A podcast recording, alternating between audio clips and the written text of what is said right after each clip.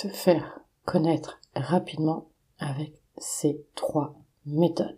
C'est exactement ce qu'on va voir aujourd'hui avec trois méthodes concrètes qui vont te permettre de gagner un temps fou sur ta visibilité.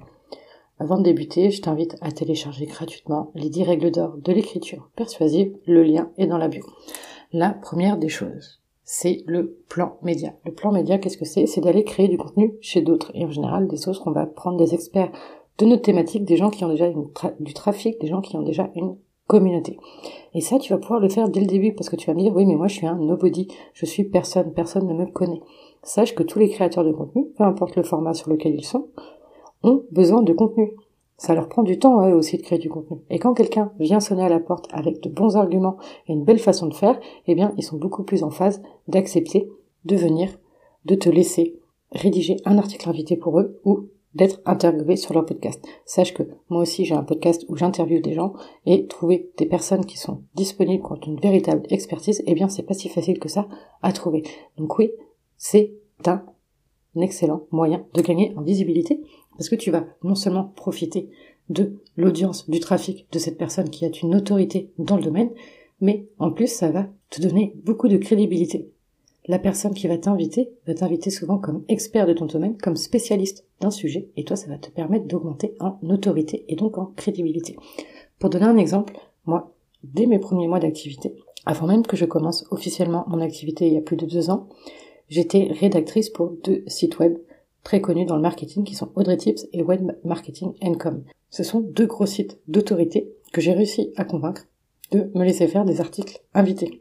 J'ai également été interviewée après deux mois d'activité seulement sur un podcast qui était très connu à l'époque, qui s'appelait Un jour un entrepreneur, et qui interviewait des entrepreneurs de tout horizon.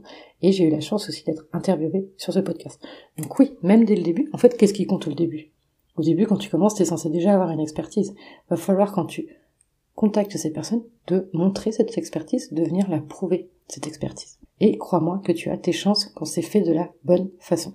La deuxième manière de se faire connaître rapidement, bien évidemment, c'est le réseau. Aujourd'hui, il y a plein d'événements en ligne, il y a plein de groupes Slack, il y a plein de groupes Facebook. En prenant quelques minutes par jour pour répondre aux commentaires, aux questions, aux interrogations des, autres, les gens vont voir que ton nom revient de plus en plus et tu vas encore une fois augmenter davantage ton autorité et tu vas pouvoir glisser de temps en temps un appel à l'action vers ton compte Instagram ou vers ta newsletter mais tu as aussi également ton réseau que tu as déjà probablement déjà autour de toi qui peut aussi te mettre en avant. Et aussi, tu as probablement fait une formation, si tu es notamment en reconversion pour devenir à ton compte.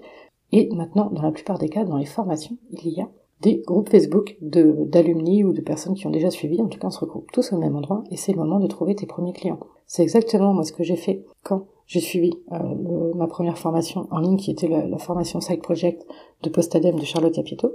On était une cinquantaine de personnes et donc du coup ça m'a permis de créer mon réseau et surtout de créer mes de trouver mes premiers clients ici. Ça m'a permis de me faire connaître.